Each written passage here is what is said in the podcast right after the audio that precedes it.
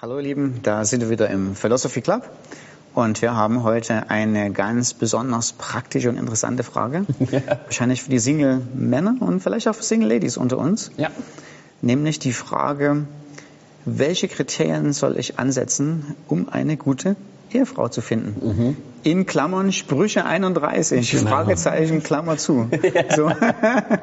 Ich höre dir mal aufmerksam zu und äh, überlege mal, ob ich gute Kriterien für meine eigene Frau gewählt habe. Nein, okay, welche Kriterien? Ja, Wie findet man eine gute Sprüche Ehefrau? 31. Also, ich wollte am Anfang sagen, also ich bin als Christ aufgewachsen und es war so Sprüche 31 so dieses Ding, was Frauen richtig unter Druck setzt. Hm. So, ja, werdet ja. so, ihr müsst das sein. Ja. Und es war erst später, als ich es dann selber richtig gelesen habe und nicht nur irgendwelche Zitate davon, dass es wirklich so von einer Mutter an den Sohn ist. Und es ist nicht nur Frauen müssen das sein, sondern es ist, mein Sohn denkt darüber nach, mhm. was für eine Frau du heiraten mhm. willst. Das ist eher, dass du es ausdrücken willst, aber ja. sag gleich mehr dazu. Ähm, das ist richtig. Aber wenn man das Buch der Sprüche anschaut, mhm. gibt es so diese ganz viele Stellen zu Frauen. Vor allem am Anfang ähm, gibt es ganz viele Warnungen für so gegen eine, eine bestimmte Art von Frauen. Mhm, richtig. Ähm, und ich lese zum Beispiel Sprüche 5, 3 bis 8. Äh, und da haben wir die Frau eines anderen Mannes kann nämlich sehr verführerisch sein, wenn sie dich mit honigsüßen Worten betört. Aber glaub mir, am Ende ist sie bitter wie, wie Wermut und tödlich wie ein scharf geschliffenes Schwert. Sie bringt dich an den Rand des Abgrunds und reißt dich mit in den Tod. Von dem Weg, der zum Leben führt, ist sie längst abgekommen, ohne es zu merken. Läuft, es, läuft sie immer weiter in die Irre. Ihr jungen Männer, hört auf mich und vergesst nie, was ich jedem von euch sage. Geh einer solchen Frau aus dem Weg, lass dich nicht einmal in der Nähe ihres Hauses blicken. Hm. Wir haben hier in dieser ersten Stelle hm. eine Warnung für eine Frau, die schön aussieht, sie ist hm. verführerisch, man ist begeistert von ihr, hm. sie ist bereit, ihr Ehemann zu betrügen. Hm. Und es ist so eine Sache, so, wenn man mit ihr schläft, ist es vielleicht für den Moment schön, aber Salomo drückt es so aus, ist, aber zum Schluss ist es bitte wie hm. Wermut. Also was dann danach kommt, war es nicht, ist nicht wert. Ähm, und gleichzeitig warnt er später vor ähm, diese bekannten Stelle mit der nörgelnden Frau. Ähm, zum Beispiel Sprüche 25, 24 sagt er, lieber in einer kleinen Ecke unter dem Dach wohnen, hm. als in einem prächtigen Haus mit einer nörgelnden Frau. Ja. Ähm, und ich denke, Salomo hatte wirklich viel Erfahrung mit vielen Frauen. der, der, weiß, wovon er redet. Aber ich denke, hier will er wirklich ausdrücken, das ist eine Frau, mit der du nicht in Partnerschaft leben kannst, ja. mit dem ihr nicht zusammengehen könnt, sondern ihr seid ständig im Streit und ständig so, ihr kämpft gegeneinander mhm. und das bringt auch nichts. Mhm. Und dann haben wir ganz am Ende von dem Buch, haben wir wie gesagt diesen Ratschlag von der Mutter an ihren Sohn. Und hier wird was ganz anderes betont. Wir haben wirklich eine Betonung auf Charakter mhm. und das Herz. Und es ist wirklich in diesem Vergleich, sucht diese Dinge mhm. statt einfach die Schönheit. Mhm. Ähm, und ich denke, es ist keine definitive Liste, wo man durchgehen soll. Okay, sie ist handwerklich begabt, sie macht das, das und das, jetzt kann ich sie heiraten. Hat sie Felder gekauft und verkauft. genau. Ja. ähm, das ist mal eine coole Dating, Dating-Seite. Hast du schon mal ein Feld gekauft ja. und verkauft? Nein, okay, nächste. Okay. ähm, genau, das wäre eigentlich witzig. Ja. Aber ähm, hier haben wir dann so bestimmte Auszüge, so hm. wie sie sein soll und wie die ja. Beziehung zu ihr sein soll. Ja. Zum Beispiel Vers 11, man kann ihr vertrauen. Vers 20, hm. sie ist nicht geizig, sondern großzügig. Vers 26, sie ist weise und freundlich. Ähm, hm. Und ich denke, es wird zusammengefasst in diesem Gedanken von Vers 30. Ähm, Anmut kann täuschen und hm. Schönheit vergeht. Doch wenn hm. eine Frau Ehrfurcht vor dem Herrn hat, dann verdient sie das höchste Lob. Und ich denke, was, er, was, die Mutter wirklich zusammenfasst, ist, such eine Frau, die auch Gott liebt mhm. und deren Charakter das auch widerspiegelt. Mhm. Das ist das, was am wichtigsten ist und das ist unendlich viel wichtiger, als wie mhm. sie aussieht. Ja. Ähm, sie ist eine Frau, mit der du zusammenleben kannst, mit der du alt werden kannst. Und darum geht es eigentlich. Und wie gesagt, mit der du Gottes Pläne für euer Leben nachgehen mhm. könnt. Ähm, und ich finde, dieser Spruch ganz am Anfang ist, diese Frau ist wertvoller als Juwelen. Mhm. Ähm, es ist wirklich so die Betonung, das hatten wir schon mehrmals in der Sprüche, so Weisheit zu erlangen ist besser als Gold zu haben. Und hier ist es so, eine, eine gute Frau zu haben ist besser als Gold und Juwelen zu haben. Genau. Und ich denke, für, für uns Männer ist es auch die Herausforderung, ich meine, die Frau, die hier beschrieben wird, ist eine tolle Frau. Es ist die Herausforderung, so zu leben, dass du, wie sage ich so, diese Frau verdienen kannst oder ja. du ihr würdig bist. Ja. Ähm, und weil die Betonung wirklich auf Charakter ist, ähm, hier geht es, ich glaube, für Männer und für Frauen, ist es so wichtig, dass wir Zeit nehmen, um uns kennenzulernen. Mhm. Ähm, ich denke, was wichtig ist, ist, dass man ja eine Freundschaft zuerst entwickelt und dann entscheidet, ob man zusammenkommt oder nicht. Ähm, weil ich denke, wenn man eine Freundschaft hat, hat man etwas, was die Ehe trägt mhm. später, anstatt einfach nur verliebt zu sein und schöne mhm. Gefühle zu haben. Mhm. Die sind irgendwann weg und hm. dann braucht man etwas, auf das man bauen kann. Hm. Ähm, und das, ähm, weißt du, ob du das Buch kennst von Tim Keller zur Ehe? Das ist ein tolles Buch, wenn du es nicht kennst.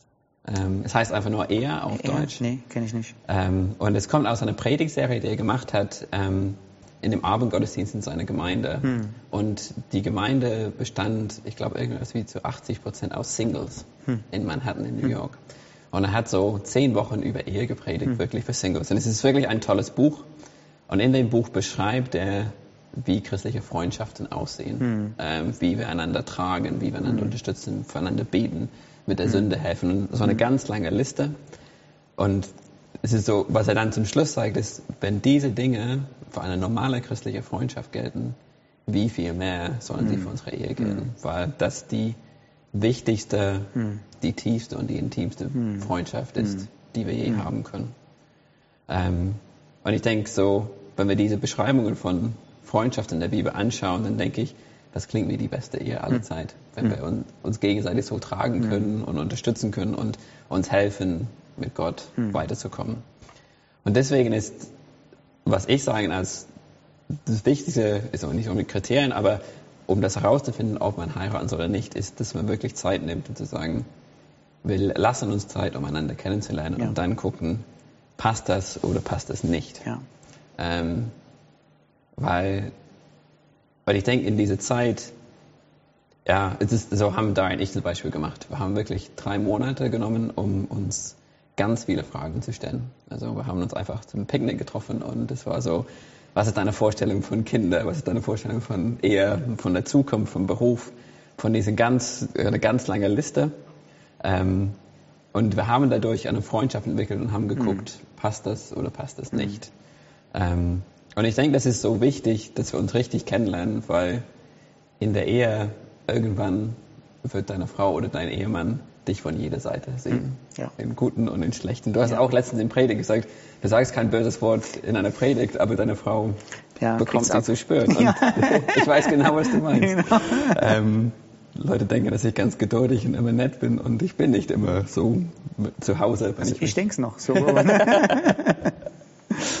ähm, genau, und diese Zeit, um uns kennenzulernen, als wir dann nach drei Monaten zusammengekommen sind, war es dann für mich irgendwie klar, mhm. wir werden heiraten. Mhm. Es war, mhm. wir sind zusammengekommen, aber es war dann nur eine Frage der Zeit, bis es, ja, bis ich dann den Antrag gemacht habe. Und bevor ich mit Dari zusammen war, hatte ich zwei Freundinnen davor. Und ich wünsche mir, ich hätte so eine Zeit genommen, hm. um uns richtig kennenzulernen und Fragen zu stellen. Hm. Weil ich glaube, ehrlich gesagt, wir wären nie zusammengekommen. Hm. hm. Und das ist immer das Problem, wenn man schon zusammen ist, hm. Dann ist es schwieriger, es zu beenden. Es ist irgendwie so, wir sind schon zusammen, lass uns versuchen, aber es irgendwie klappt und es durchboxen und es ist nichts geworden. Und nach zwei Monaten hatten wir, hatte ich in beiden Beziehungen irgendein Problem und dieses Problem ist nie weggegangen mhm. und war zum Schluss auch der Grund, warum wir Schluss gemacht okay. haben. Wir, wir konnten es okay. nie klären, wir sind nie weitergekommen. Ja. Und ich denke, wenn wir uns die Zeit genommen hätten, wie gesagt, ja. wären wir zu diesem Punkt gekommen und hätten gesagt, nee, eigentlich passt das nicht. Ähm, und deswegen ist das mein größter Ratschlag für alle, alle Singles, heirate mhm. deinen besten Freund oder deine beste Freundin. Weil du musst wissen, ich habe eine Freundschaft hier, die meine Ehe oder die unsere Ehe wirklich tragen kann. Hm. Ähm, und es wird so oft betont heutzutage, so von hm. verliebt sein und es muss zwischen euch funken und es hm. muss spannend sein. Ähm, aber in der Ehe muss man durch dick und dünn gehen, hm. wenn es nicht spannend hm. ist, wenn es nicht funkt. Hm. Und es ist die Frage, schafft diese Freundschaft das?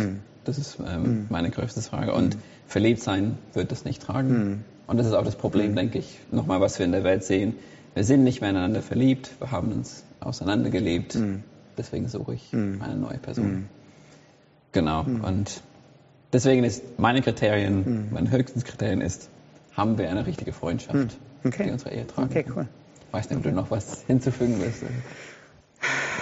Du hast eigentlich schon fast alles gesagt. also ich denke auch, zumindest Sprüche 31 ist, ähm, ist, ist natürlich ein überzeichnetes Idealbild. Also es ist Teil der Rhetorik der Sprüche, dass es übertreibt. Ja. Ähm, also die Frau gibt's nicht. Ja. Ähm, und ähm, aber, und das hast du ganz, ganz korrekt schon gesagt, es zeigt, sie ist ein Familienmensch, es zeigt, es dreht, sie dreht sich nicht nur um sich selber, sie Ja. zeigt, sie hat Interesse an einem anderen äh, oder, oder an anderen Leuten und kümmert sich um sie. Und das sind so Charakterqualitäten, die hervorgebracht werden. Mm, Ich würde mit Sicherheit auch niemanden heiraten, mit dem ich, wo ich keine körperliche Anziehungs Anziehung spüre. Also ich denke, es muss funken. Ja. Ähm, nur die Sache ist, ähm, man sieht das an anderen Kulturen. Ich meine, unsere Kultur ist ja nicht die Nonplusultra. Andere Kulturen haben eine andere Datingkultur. Also ich nur an Ja. Indien denke. Ähm, da werden Ehen arrangiert. Ja. Und äh, interessanterweise halten die Ehen länger als die in der westlichen Kultur. Ja. Ähm, und ähm, es scheint so, als ob man, ich sage mal so, als ob das Funken erlernbar ist, ja, als Ja. ob äh, körperliche Anziehung ähm, passiert, auch wenn sie nicht gleich am Anfang da ist. Ja. So, ich würde mit Sicherheit niemanden heiraten, wenn man nicht den anderen körperlich attraktiv findet. Ja. Ähm, aber es ist nicht der Anfang. Ja. Ähm, und ich denke gerade, manchmal sollte man, ähm, also es gibt so viele Geschichten, wo Leute gesagt haben, war überhaupt nicht auf meinem Radar. Ja, das Ähm, stimmt, ja. Äh, weil ich an jemanden gedacht habe mit großen Augen, äh, äh, langen Haaren, äh, keine Ahnung, dicken Lippen oder so. Ja. Und dann kamen diese schmale, kleine Irrchen da irgendwo so rein und wir haben uns irgendwie kennengelernt und haben zusammen Spiele gespielt und gemerkt haben, hey, äh, irgendwie passen wir gut zusammen. Aber man hat sich dann irgendwie so gesagt, ey, und plötzlich mochte man die kleinen Ohren. Ja. Ja. Ähm, ich denke, ja. Du weißt, was ich meine. ja. Ja. Ja. Ja. Ja, okay. Alles klar. Okay, gut. Klar. Klar, gut. Dann vielen Dank, Marc. Ähm, ich weiß, ich habe auf alle Fälle die richtige Frau geheiratet. Ich auch. Dann vielen Dank fürs Zuhören. Ähm, Lass uns für euch noch beten. Für all die Singles, ähm, die auf der Suche nach einem Partner sind. Wir segnen euch auf einer Reise. Ähm, wir segnen euch Männer vor allen Dingen mit ganz viel Mut ähm, und Kühnheit, ähm, auf Damen auf eine angenehme Art und Weise zuzugehen, um sie zu werben. Und wir segnen euch damit, dass ihr, dass Gott bei euch ist auf eurer Suche nach einem klasse Ehemann, einer klasse Ehefrau.